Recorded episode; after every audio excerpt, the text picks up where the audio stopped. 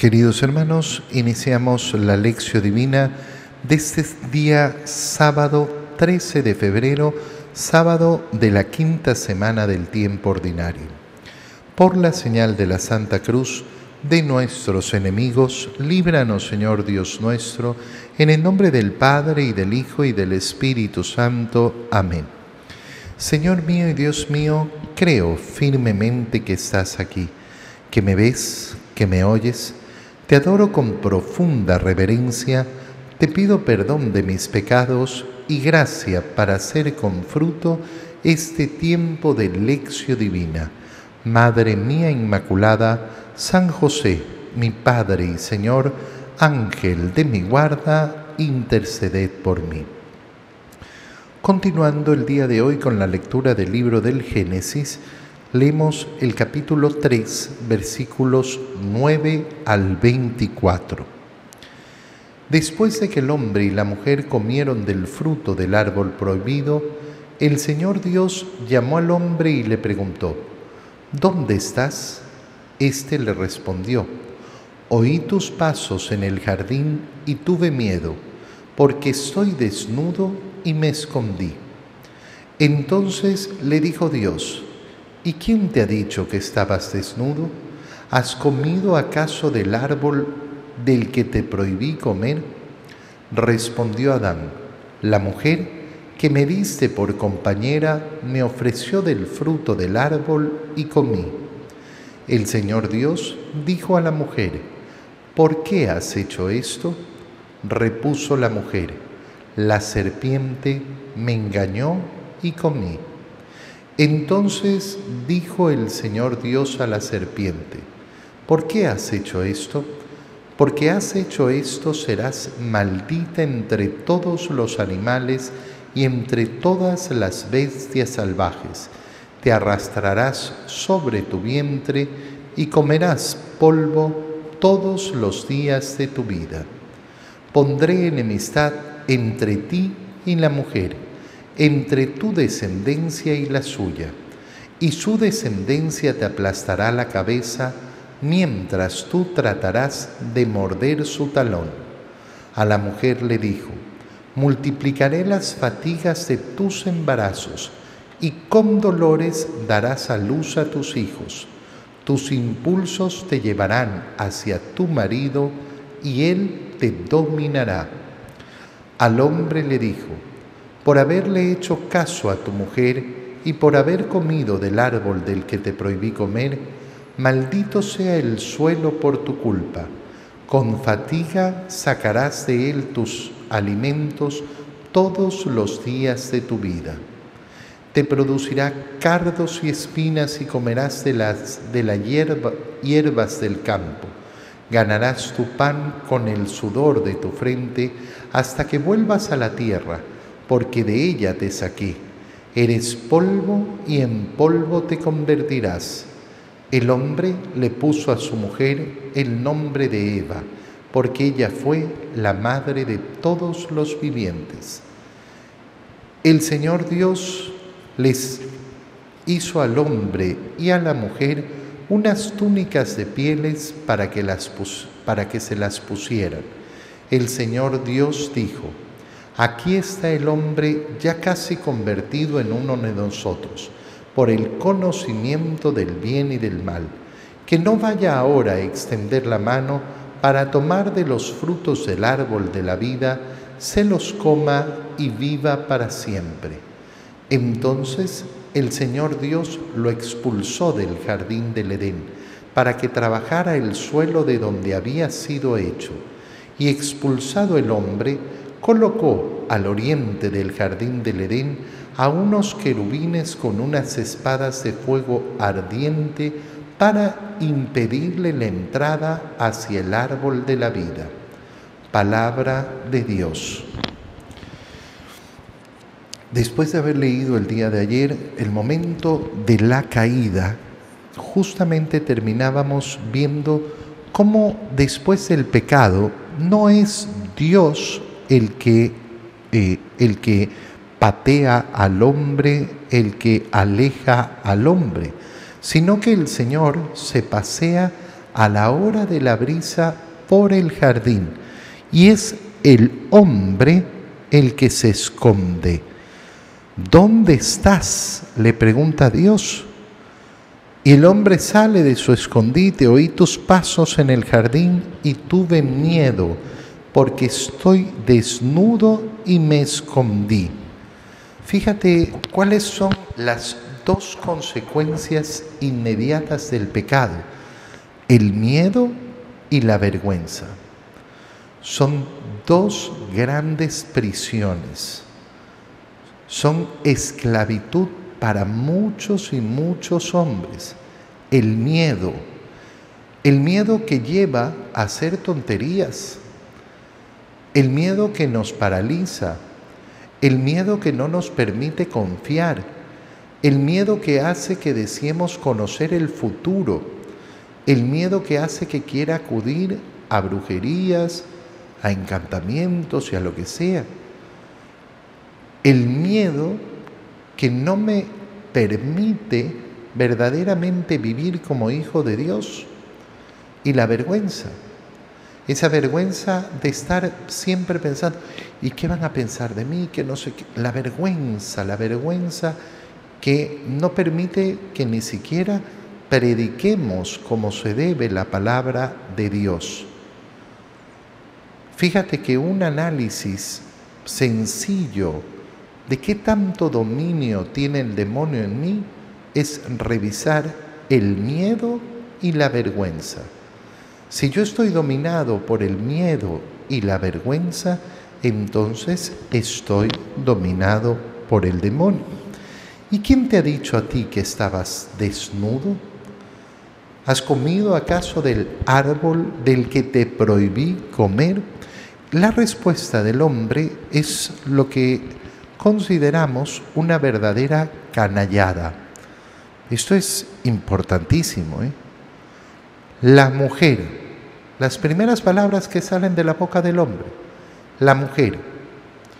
Te estoy preguntando a ti, Adán, ¿acaso comiste del árbol que te prohibí comer? La mujer. Fíjate cómo esta es la actitud típica de un niño. Un niño, cuando le preguntan, ¿por qué hiciste? Es que mi hermano, es que el otro, el otro es el responsable. Nosotros tenemos que analizarnos profundamente y cuando actuamos de este modo, darnos cuenta que somos bajos, muy, muy bajos y sobre todo que tenemos un grave problema de madurez. El otro, el otro es, porque no es que eh, fulano me dijo, no, él, él, el otro es el que me hace pecar. Es todavía más canalla el hombre, ¿por qué? Porque la mujer, ella es la responsable, yo no soy el responsable, pero además a esa mujer me la diste tú por compañera. La mujer que tú me diste por compañera. Este es un modo de decir, al final, el responsable, el culpable, ¿quién es? ¿Eres tú? Dios es el culpable. Es como aquellas personas que dicen, bueno, si Dios no hubiera querido que yo peque, no me hubiera hecho así como soy no me hubiera dado estos gustos, no me hubiera dado estas tendencias, no me hubiera dado estas ganas.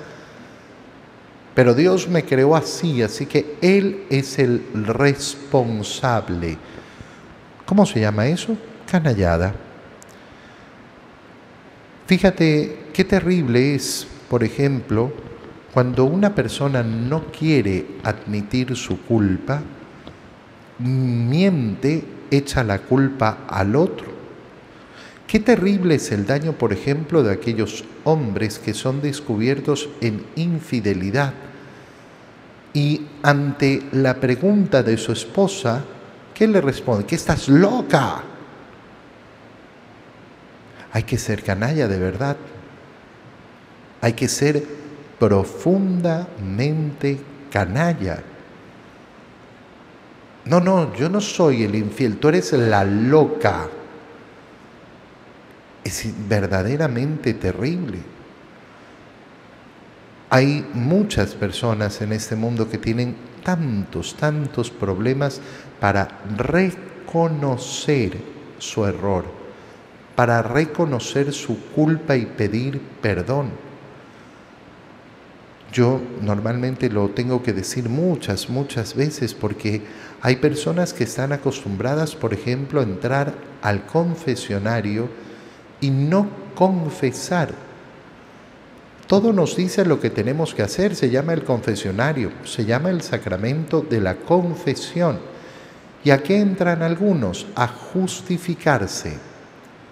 Pero si este no es el justificatorio, este no es el sacramento de la justificación, es el sacramento de la confesión.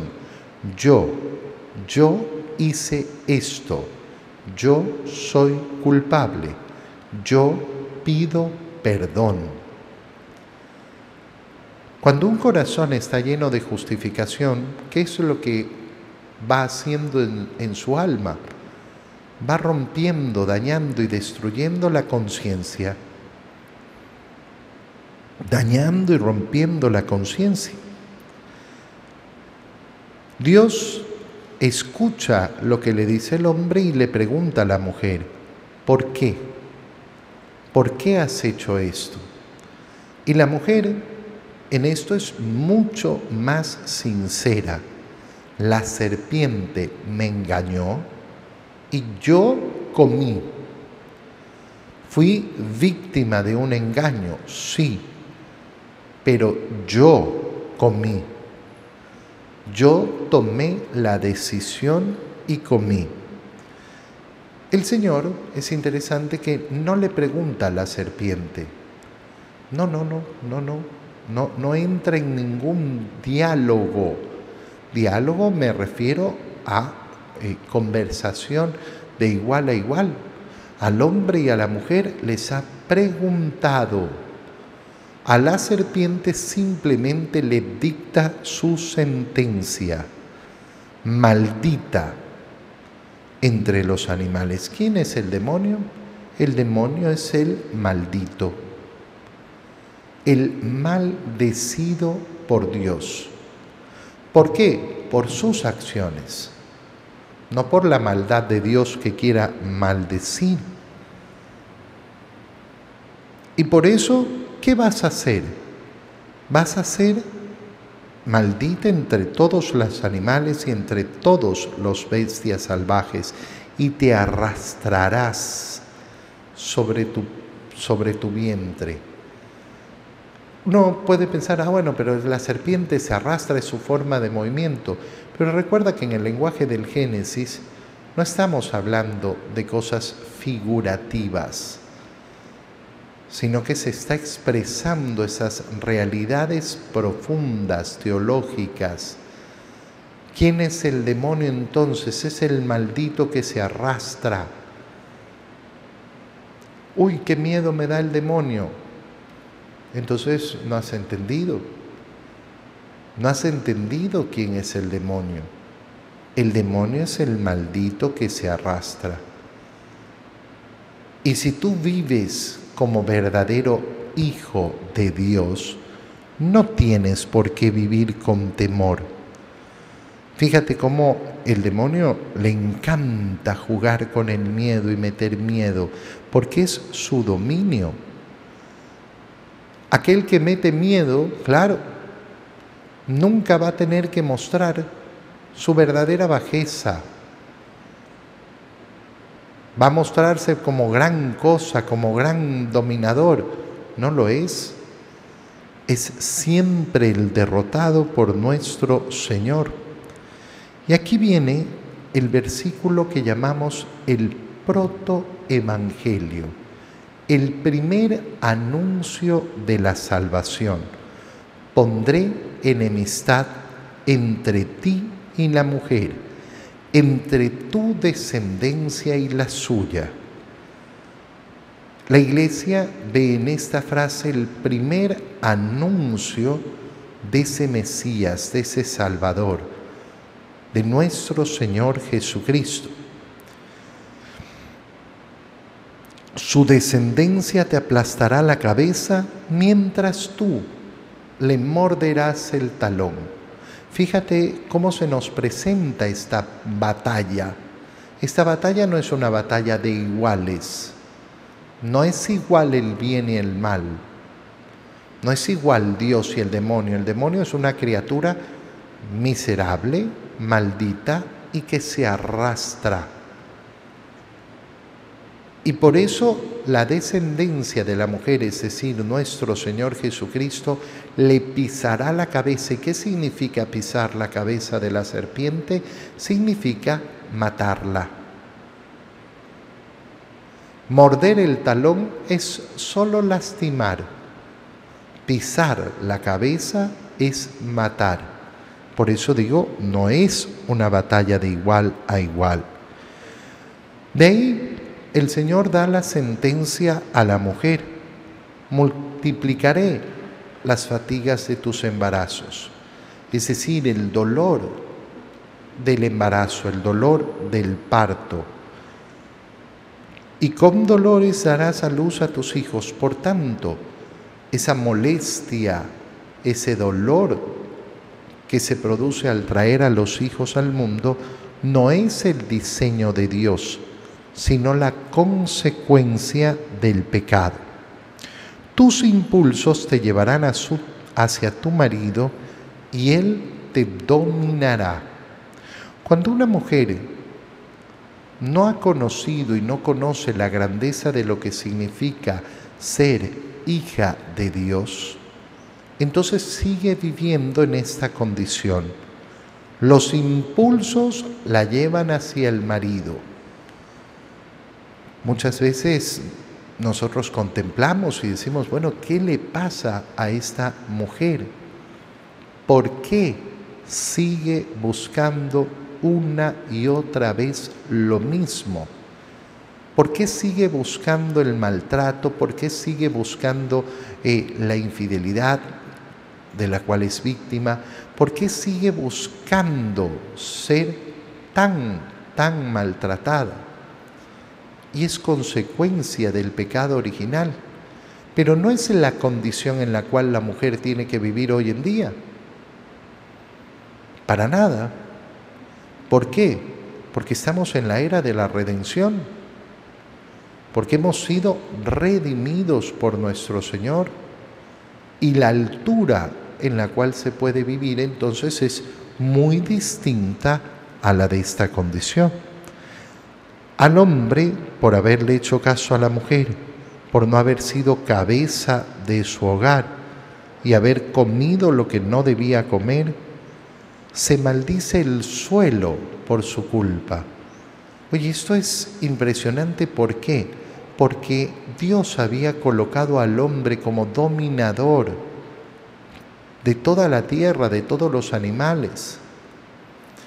Y lo que se está diciendo es que el pecado original produce un quiebre, una lesión en todo el cosmos, en toda la naturaleza.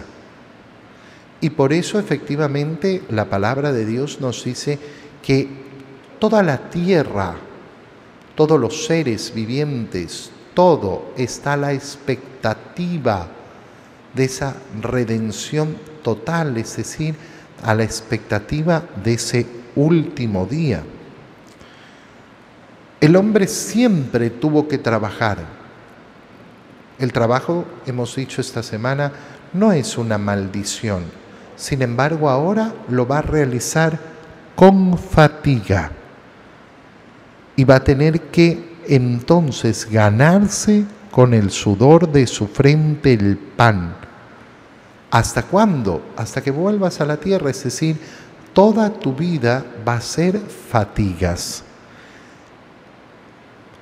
El Señor entonces en ese momento les hace al hombre y a la mujer unas túnicas de pieles, pieles de animales, para que se las pusieran. Fíjate qué impresionante es esto. El hombre peca, se da cuenta que está desnudo. ¿Y qué hace? Se pone unas ramitas, unas hojitas, para tratar de solucionar su pecado. ¿Qué hace cuando quiere solucionar su pecado por sí mismo? ¿Qué hace cuando quiere autosalvarse? Hace el ridículo y nada más. Dios le da una solución temporal, una vestidura para cubrir su cuerpo, pero introduce además un elemento, son pieles de animales. Por tanto, se ha introducido la muerte de los animales para cubrir al hombre. Ha aparecido el sacrificio de los animales. ¿Y qué sucede, eh, qué sucede entonces? Sucede que justamente la redención que ha sido anunciada, esa descendencia de la mujer que pisará la cabeza de la serpiente, nos va a brindar el verdadero revestimiento. Por eso nosotros nos vamos a revestir de Cristo ese es el camino de nuestra vida cristiana. Pero resulta que ese revestirnos de Cristo también es un sacrificio de quién? Del Cordero de Dios. Mira cómo entonces todo, todo encaja a partir del libro del Génesis. Todo encaja a partir del momento de esa, eh, de esa caída del hombre. Y lo último, importantísimo, Dios expulsa del jardín del Edén al hombre, pero dice, ya se ha convertido en uno de nosotros en el conocimiento del bien y del mal. Ha tomado para sí el no escuchar a Dios, sino decidir lo que a Él le parece que es bueno y lo que es malo. Pues bien, que no vaya a extender la mano para tomar también del fruto del árbol de la vida. Dos árboles habían en el centro del jardín. Y ahora se nos recuerda ese árbol eh, de la vida. Y es quitada la posibilidad de alimentarse del árbol de la vida. Se introduce, por tanto, la muerte. ¿Y hemos perdido para siempre el árbol de la vida? No, lo hemos recuperado ¿Dónde? En el árbol de la cruz, del cual cuelga el fruto, que es Jesucristo nuestro Señor. ¿Qué nos dijeron en el paraíso? De ese árbol no tomes ni comas. No vas a comer de este árbol. Y ahora se nos ha vuelto a presentar el árbol de la vida ¿Y qué es lo que nos dice el Señor? Mira el fruto que cuelga, que es Cristo. Toma y come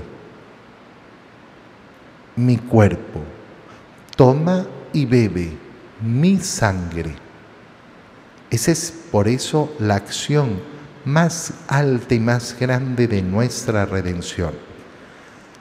Leo rápidamente, como toda esta semana, el Evangelio porque estamos dedicándonos más eh, a la lectura del libro del Génesis. Leemos hoy día del Evangelio de San Marcos el capítulo 8, versículos 1 al 10. En aquellos días vio Jesús que lo seguía mucha gente y no tenían qué comer. Entonces llamó a sus discípulos y les dijo, me da lástima esta gente ya llevan tres días conmigo y no tienen qué comer. Si los mando a sus casas en ayunas, se van a desmayar en el camino. Además, algunos han venido de lejos. Sus discípulos le respondieron, ¿y dónde se puede conseguir pan aquí en despoblado para que coma esta gente? Él les preguntó, ¿cuántos panes tienen? Ellos le contestaron, siete. Jesús mandó a la gente que se sentara en el suelo, tomó los siete panes, pronunció la acción de gracias, los partió y se los fue dando a sus discípulos para que los distribuyeran. Y ellos los fueron distribuyendo entre la gente. Tenían además unos cuantos pescados. Jesús los bendijo también y mandó que los distribuyeran. La gente comió hasta quedar satisfecha y todavía se recogieron siete canastos de sobras. Eran unos cuatro mil hombres. Jesús los despidió y luego se embarcó con sus discípulos y llegó a la región de Dalmanuta. Palabra del Señor. Nos enfrentamos a esa multiplicación de los panes que siempre hay que recordar dos cosas es verdadera multiplicación. Cada vez que escuches a alguna persona diciendo que no, que lo que se produjo en este momento era un gran compartir en que la gente sacó lo que llevaba escondido, llevaban tres días siguiendo al Señor y el Señor tiene compasión de ellos porque no tienen comida. Jesús no es un mentiroso, no tienen comida y Jesús se compadece. Qué importante mover nuestro corazón hacia la compasión. ¿Y cómo se compadece nuestro corazón? En primer lugar, mirando la necesidad del otro, teniendo los ojos abiertos a la necesidad del otro. Jesús está pendiente está pendiente de lo que necesitan. Y en segundo lugar, es importantísimo recordar que la multiplicación de los panes siempre nos habla de esa multiplicación del pan único y partido que es la Eucaristía. El milagro de la multiplicación del pan, de la multiplicación del cuerpo de nuestro Señor, lo seguimos viviendo hoy y todos los días en la celebración de la Eucaristía, donde el cuerpo de nuestro Señor se multiplica y alcanza y sobra para todos. Te doy gracias, Dios mío, por los buenos propósitos, afectos e inspiraciones que me has comunicado en este tiempo de lección divina. Te pido ayuda para ponerlos por obra Madre mía Inmaculada, San José, mi Padre y Señor, Ángel de mi guarda, interceded por mí. María, Madre de la Iglesia, ruega por nosotros. Queridos hermanos, que tengan un feliz día.